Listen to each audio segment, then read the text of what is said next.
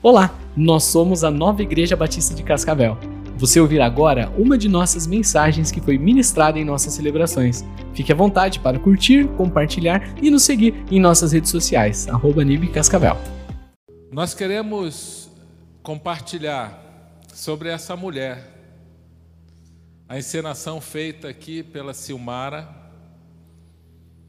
essa experiência tão profunda que essa mulher teve e que nos chama a atenção que ela conseguiu extrair poder de Deus. Através da atitude dela, Jesus sentiu que saiu poder.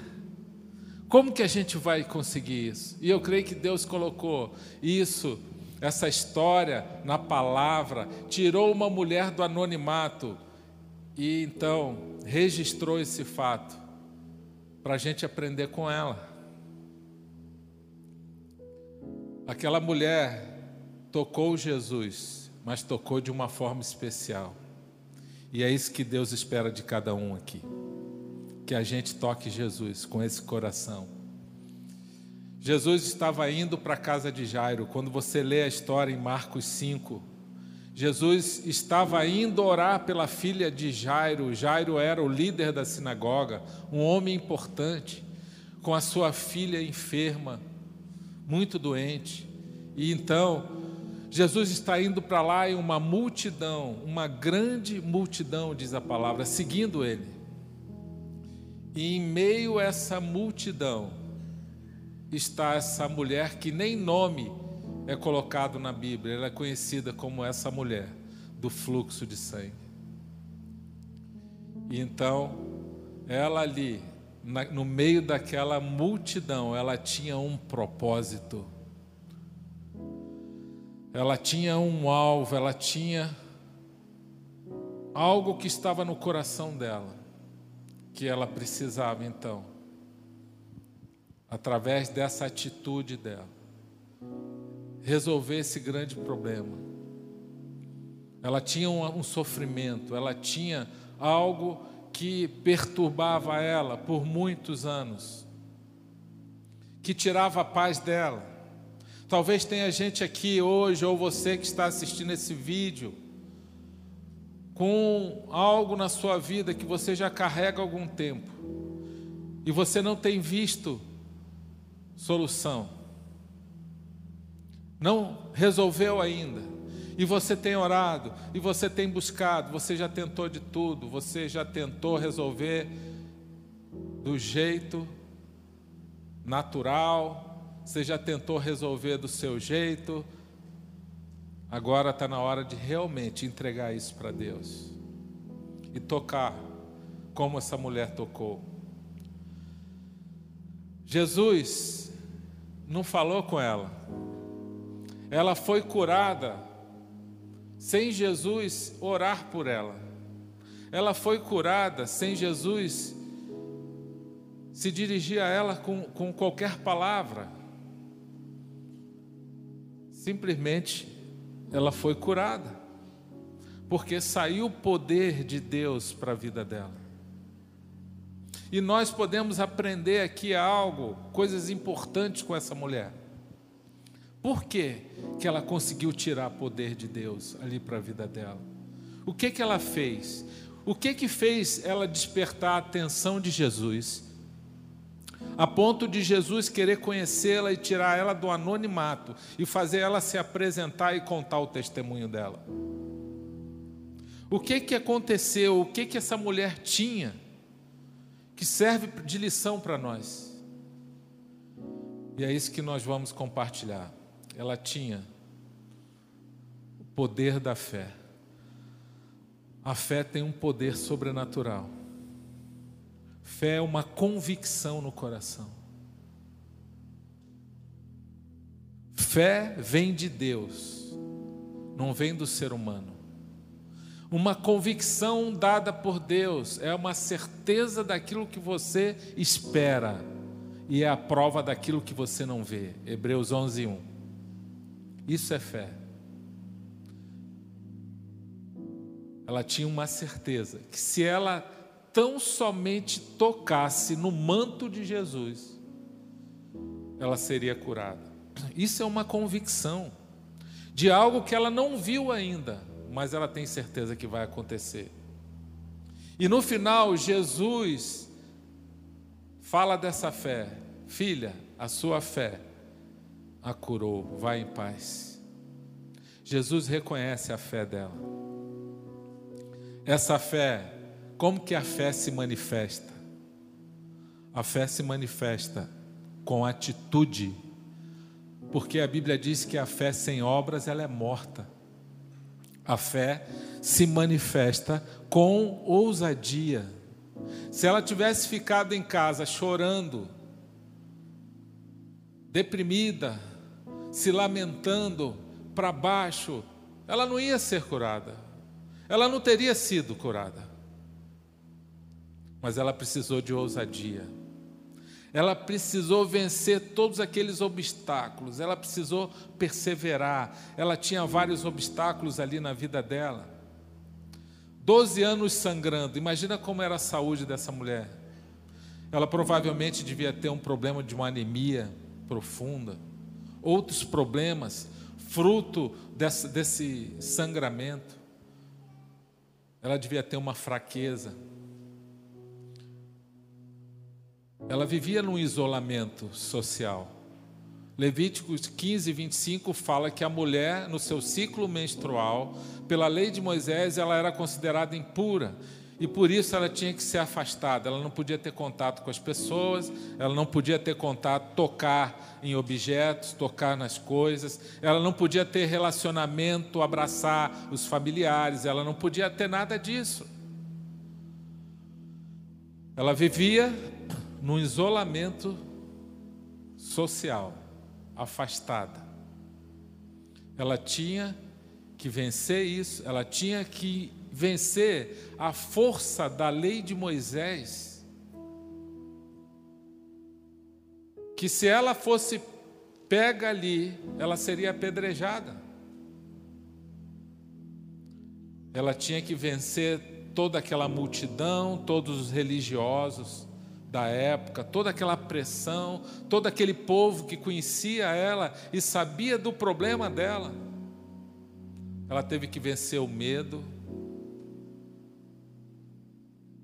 Quanta, quanto obstáculo. Mas ela foi ousada.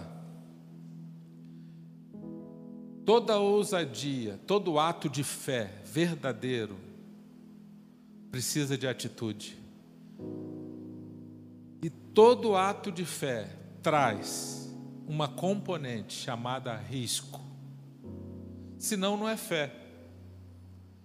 Quando a gente está seguro demais, é porque a gente sabe que a gente vai conseguir com os nossos méritos. E então, a gente está seguro na nossa força. Todo ato de fé que gera uma ousadia, existe um grau de risco. E esse, essa possibilidade é que vai nos fazer a estar clamando, dependendo de Deus. E lembrando que está na mão dele. Mas sempre existe um risco. Senão, não é fé. É uma certeza pelos nossos méritos, pelas nossas capacidades, ela foi para o tudo ou nada. Ela foi corajosa. Porque ela tinha uma convicção no coração que valia a pena correr risco. Fé significa que vale a pena correr risco. Amém? Quem está entendendo isso aí? Diga, eu estou entendendo. Você está disposto a correr risco? Quem está disposto a correr risco? Amém. Glória a Deus. Isso é fé. É uma disposição. É depender totalmente do sobrenatural, da ação poderosa de Deus. Só que a Bíblia diz o seguinte: o justo viverá pela fé. Amém? É assim, o reino de Deus é assim. Essa mulher nos ensina perseverança. Ela teve que perseverar, e perseverança é uma capacidade de não desistir diante dos obstáculos. Perseverança está relacionado à fé também. Então ela tinha fé e ela quer nos ensinar isso. Isso atraiu o coração de Deus para conhecer essa mulher e tirar ela do anonimato. Agora, por que que Deus quis que ela se manifestasse? Na hora que ela foi curada, ela deve ter pensado assim: Deus, porque diz o texto que ela sentiu que foi curada, parou de sangrar. E ela pensou assim: agora eu vou para casa agradecer a Deus Agora eu vou para casa abraçar aqueles que eu amo. Acabou o sofrimento, acabou a tristeza. Mas Jesus falou: não acabou ainda, calma. Não vá para casa agora. Você precisa fazer algo muito importante. Jesus leva aquela mulher a uma humilhação pública para contar o problema dela. Imagina a vergonha. Ela ia ter que se expor. Todo mundo ia ver a mulher que está há 12 anos presa numa casa. Ela saiu agora e ela está na rua, no meio da multidão. Jesus faz agora ela, leva ela a mostrar realmente a fé dela. É quando você se expõe. Toda vez que você vai à presença de Deus, essa luz faz a gente sair do oculto, do anonimato, para que você se posicione quem você é em Cristo. Ela precisava testemunhar isso. E ela se humilha de uma tal maneira que quando Jesus pergunta para ela quem me tocou, e tal, e parece dar a entender o texto que demorou um pouquinho, ela devia estar processando aquilo na, minha, na mente dela. E agora? E agora? Eu vou correr o risco? Agora que eu tenho que mostrar quem realmente eu creio. Agora eu não posso esconder esse milagre, e agora é a hora que todo mundo vai saber. Como que vai ser a reação do povo? Eu estou descumprindo a lei de Moisés, tem muita gente que vai ver isso, e agora, como que vai ser? É a hora de mostrar a fé realmente. Diz o texto que ela, nessa hora, ela se prostrou aos pés de Jesus e tremendo de medo. Observe que ela teve medo, mas ela venceu o medo. Uma batalha, o medo estava querendo dominar ela, mas ela foi assim mesmo e atendeu o chamado de Jesus. E diz o texto que ela contou toda a verdade. Sabe o que, eu entendo disso? Ela contou toda a verdade, ela contou tudo. O problema dela, a dor dela, o sofrimento dela, que ela esteve ali, que ela estava no meio da multidão e que ela venceu a multidão e ela tinha uma convicção que se ela tocasse, ela seria curada, ela tocou o manto de Jesus e ela contou tudo isso, ela testemunhou publicamente o poder de Deus. Jesus queria registrar isso na palavra, por isso que ela, ele fez ela contar tudo. É o poder do testemunho. Jesus queria ativar não só a fé daquelas pessoas que estavam ali assistindo tudo aquilo que aconteceu, mas ele queria ativar a fé de gerações e gerações durante centenas de anos, onde essa história fosse contada numa igreja ou onde alguém meditaria nessa passagem quando fosse abrir a Bíblia para ler. Jesus tinha que completar a obra que ele iniciou no coração daquela pessoa. E Jesus só completa uma obra na nossa vida a partir do momento que quando o milagre foi feito na minha vida, na sua vida, vai servir para edificar a vida de alguém. Esse é o poder do testemunho.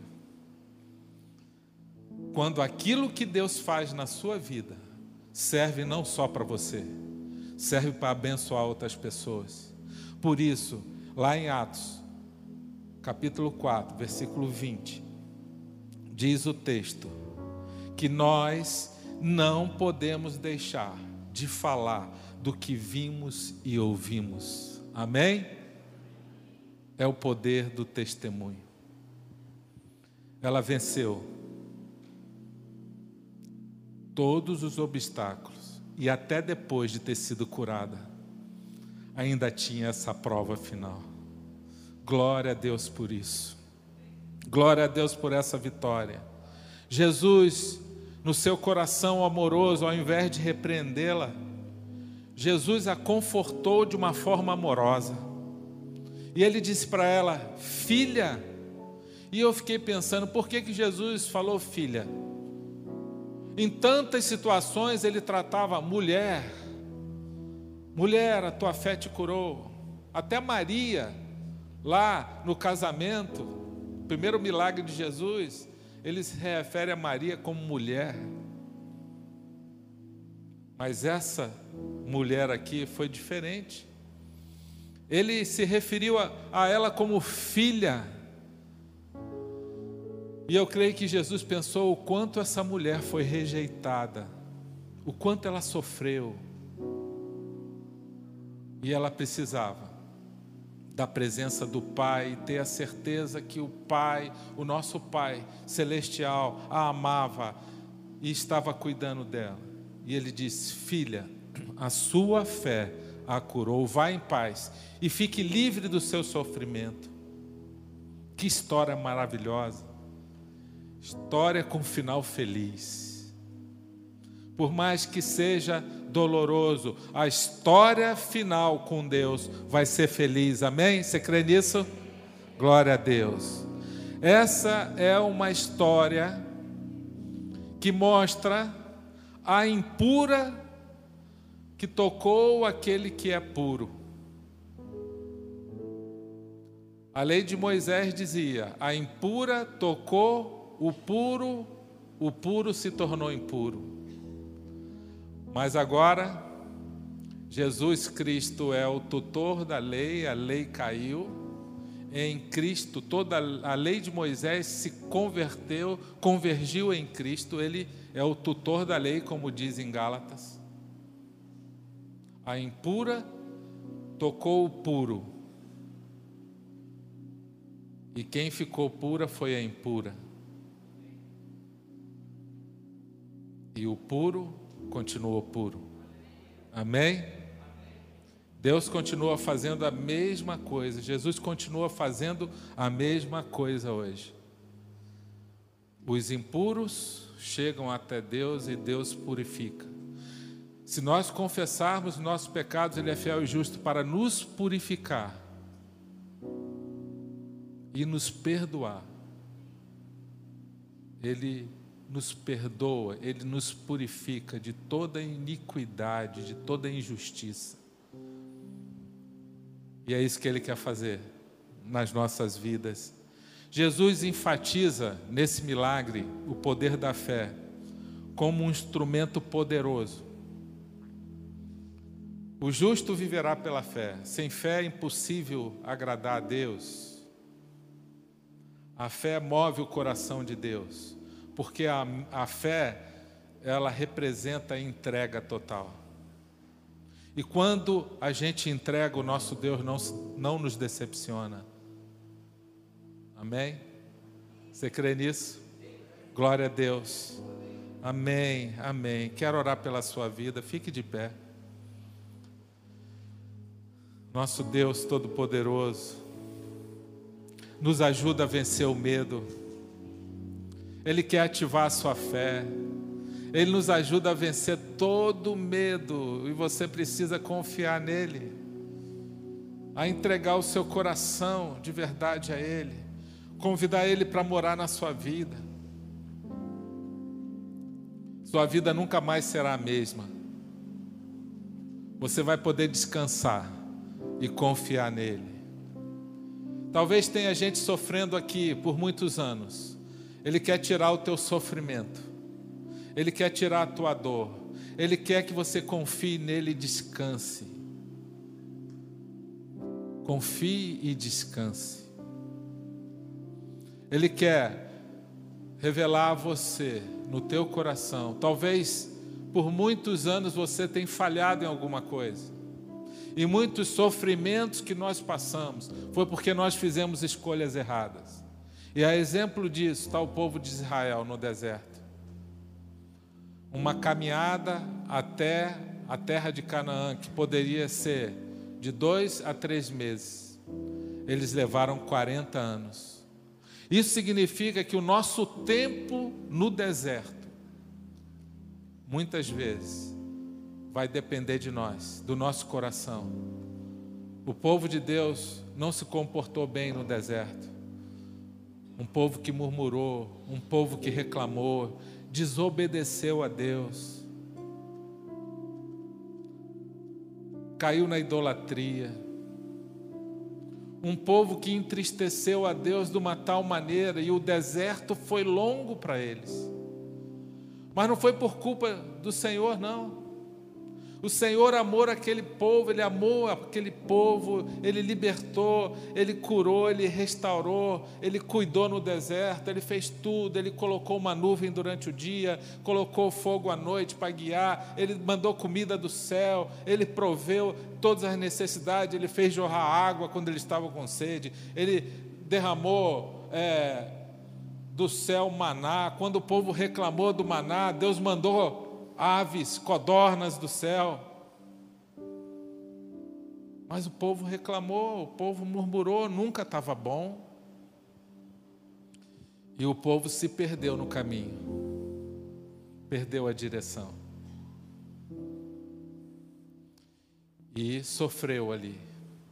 Foi um tempo duro de sofrimento. Eu espero que não seja o nosso caso aqui. Eu espero que nenhum de nós precise de um longo deserto, um longo tempo, por causa das escolhas erradas. Deus quer abreviar o nosso tempo de provação, Ele não curte isso. Ele não tem alegria de nos ver na provação, mas ao mesmo tempo, Tiago capítulo 1, ele fala para a gente se alegrar em meio à provação. Porque ele sabe que todas as coisas cooperam para o bem daqueles que amam o Senhor.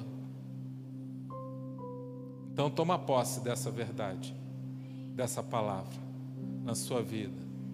A partir de hoje, faça um propósito. Eu não vou reclamar mais. Eu não vou murmurar mais.